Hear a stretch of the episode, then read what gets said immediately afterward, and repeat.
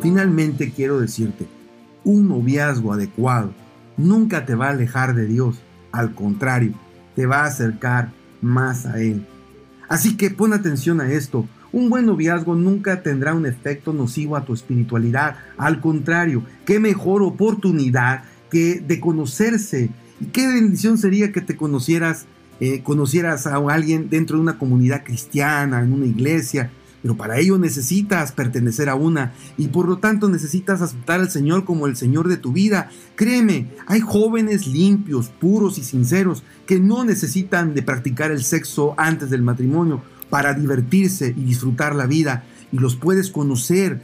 Ellos son parte de lo que hoy forma la iglesia de Dios, la iglesia cristiana. Es ahí donde habrá campañas, habrá actividades para jóvenes, campamentos, clubes y muchas otras convivencias. Y te vas a dar cuenta que para tener un noviazgo no necesitas tomar, drogarte o tener sexo. Hay maneras muy lindas de poder disfrutar la vida. Así que si tu pareja ama a Dios o ama asistir a una iglesia, es una muy buena señal, porque si teme a Dios y disfruta de esa comunión con Él, vas por buen camino. El mismo prestigioso psiquiatra Enrique Rojas, en un libro muy interesante que te recomiendo que leas, que se llama El amor inteligente, declara una gran verdad. Dice, una religiosidad profunda y comprometida será un baluarte para el futuro del matrimonio. Y yo agregaría, también para el noviazgo. Porque el noviazgo se torna problemático cuando te ciegas y te aferras a alguien que no comparte el mismo entusiasmo por Dios seas cristiano o no. Cuando él o ella son apáticos e indiferentes a lo espiritual, no les gusta participar en nada y solo quieren asistir o más bien aislarse de Dios, de la iglesia y de todos los buenos amigos. El problema se complica más cuando tú sí quieres buscar a Dios y ella no, o ella sí y tú no. O cuando los familiares no les gusta esas cosas.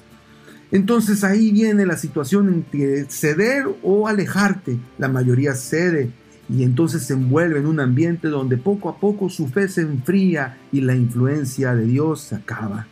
De manera que la decisión está en tus manos.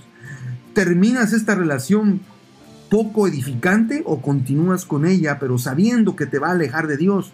No obstante, una cosa sí te puedo asegurar, si prosigues en esta relación sentimental, es muy seguro de que vas a terminar alejado de Dios.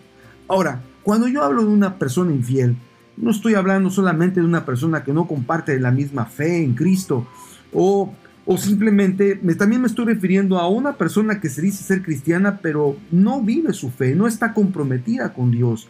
También esa persona es infiel y muchas veces se bautizan y quizás lo hacen solo para casarse con la persona que dicen que aman. Pero en realidad no les interesa el bautismo, ni les interesa a Dios ni la iglesia, solo quieren casarse. Una vez logrado su objetivo, ya no hay nada que hacer y la persona saca lo peor de sí. Querido joven, ten mucho cuidado, no te dejes guiar por espejismos, no te vayas a casar con una persona que jamás existió. Yo quiero terminar haciéndote una invitación para que de verdad tomes en cuenta a Dios en tu vida. Mira, Jesús nos vino a ofrecer un camino distinto. Nos dijo que este mundo muy pronto se va a acabar. Pero porque Él va a crear un nuevo mundo. Este nuevo mundo ya comenzó cuando Él vino hace dos mil años y dijo, el reino de los cielos ha llegado. Y Jesucristo se dedicó a proclamar la gran verdad de que el Señor quería salvar al mundo gracias a su sacrificio. Después Él prometió que vendría nuevamente por sus hijos para establecer un reino renovado. Pero Él también dijo que antes de su venida habrían señales que nos mostrarían que su venida está por estar concretarse, pero al mismo tiempo de que la humanidad está por colapsar. Y precisamente hoy vemos un colapso en la juventud, matrimonios, drogas, todo destrozado, arruinado. Y muchas veces hay jóvenes que me dicen, pastor, yo no creo ni en la familia porque ya no veo buenos ejemplos. Tienes razón, pero todavía Dios tiene un pueblo, un pueblo fiel que sigue esperando su venida, un pueblo fiel que guarda sus mandamientos, un pueblo fiel que quiere tener matrimonios cristianos, no perfectos, pero sí cristianos, noviazgos cristianos, no perfectos, pero sí dispuestos de aprender de la palabra de Dios para hacer buenos hogares. Querido joven, tal vez tú no conozcas un lugar así, pero el cielo ya comenzó. Está en la iglesia, el grupo de creyentes que estudian la Biblia.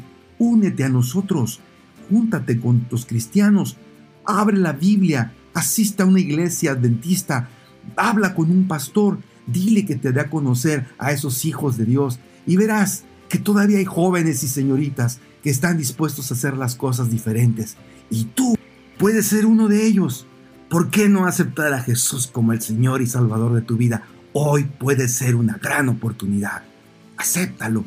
Ora conmigo. Señor, he escuchado estas grandes verdades y tengo anhelos de algo diferente y distinto a lo que he visto en mi vida. Estoy cansado de fumar, tomar, drogar, conocer fiestas. Ayúdame a probar algo diferente. Muéstrame ese reino a través de tu iglesia. Ayúdame a no solo ir a una iglesia, sino estudiar tu palabra y creer en ti y aceptarte como el Señor y Salvador de mi vida. Te lo pido en el nombre de Jesús. Amén.